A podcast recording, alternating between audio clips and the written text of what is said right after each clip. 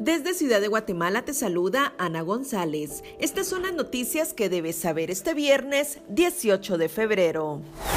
República Dominicana elimina todas las restricciones por la pandemia. En noticias nacionales, inicia recepción de expedientes para aspirantes a Procurador de los Derechos Humanos. Brenda Varillas, ex asesora del diputado Gustavo Cruz, fue ligada a proceso y enviada a prisión por delitos relacionados al narcotráfico. Comisión de postulación recibe los primeros dos expedientes de aspirantes al cargo de fiscal general.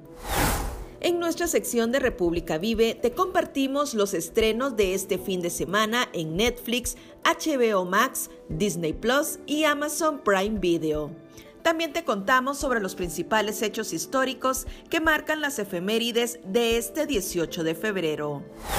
Eso es todo por hoy. Para mayor información ingresa a república.gt y mantente informado sobre las noticias del día. También nos puedes seguir en redes sociales como República GT.